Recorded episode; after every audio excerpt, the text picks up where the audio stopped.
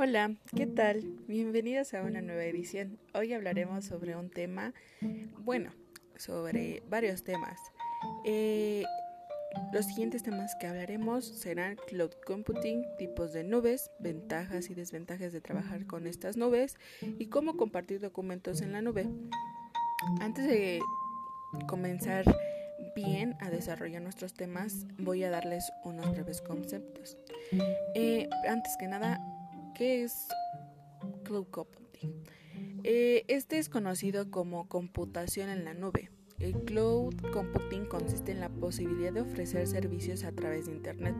La computación en la nube es una tecnología nueva que busca tener todos nuestros archivos e información en Internet sin preocuparnos por poseer la capacidad suficiente para almacenar información en nuestro ordenador. Bueno, pues creo que muchos nos hemos preocupado por esta situación, ¿no? Que a veces ya no tenemos nuestra, bueno, ya tenemos llena nuestra nuestro caché de información de la computadora, entonces pues esto nos ayuda, ¿no? ¿Cuáles son los tipos de nube que existen? Eh, son tres tipos.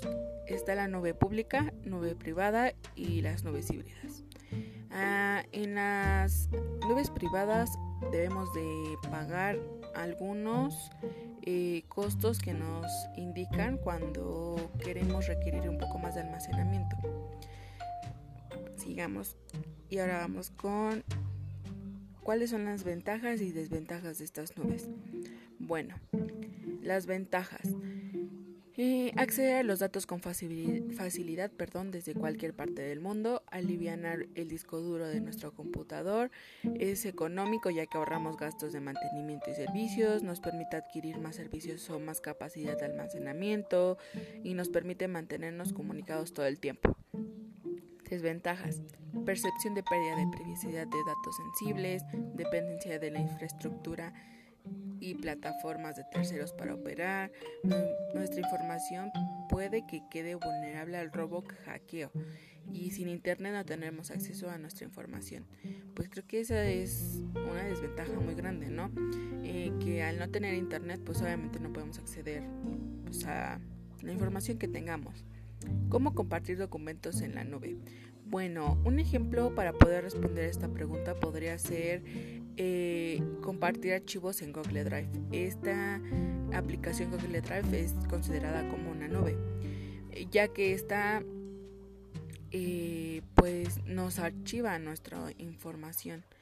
Eh, dice que pues Además de subir tus archivos y crear nuevos documentos, lo interesante de los servicios de la nube como Google Drive es que puedes compartir información con tus amigos y compañeros e incluso trabajar al mismo tiempo en un solo documento. Y sí, podemos hacer eso, pero pues también necesitamos compartir como una cierta contraseña para poder dar acceso o bueno no contraseña sino simplemente el que da el acceso debe de aceptar que entren ciertas personas entonces ese es como una desventaja, pero también nos ayuda, ¿no? Para que no pueda pasar, pues que se pierda. Así pues ya queda como tal grabado en la nube. Bueno, espero que haya sido de sagrado este podcast y bueno, es muy breve, pero pues espero que les haya sido de interés y pues nos vemos a la próxima. Saludos.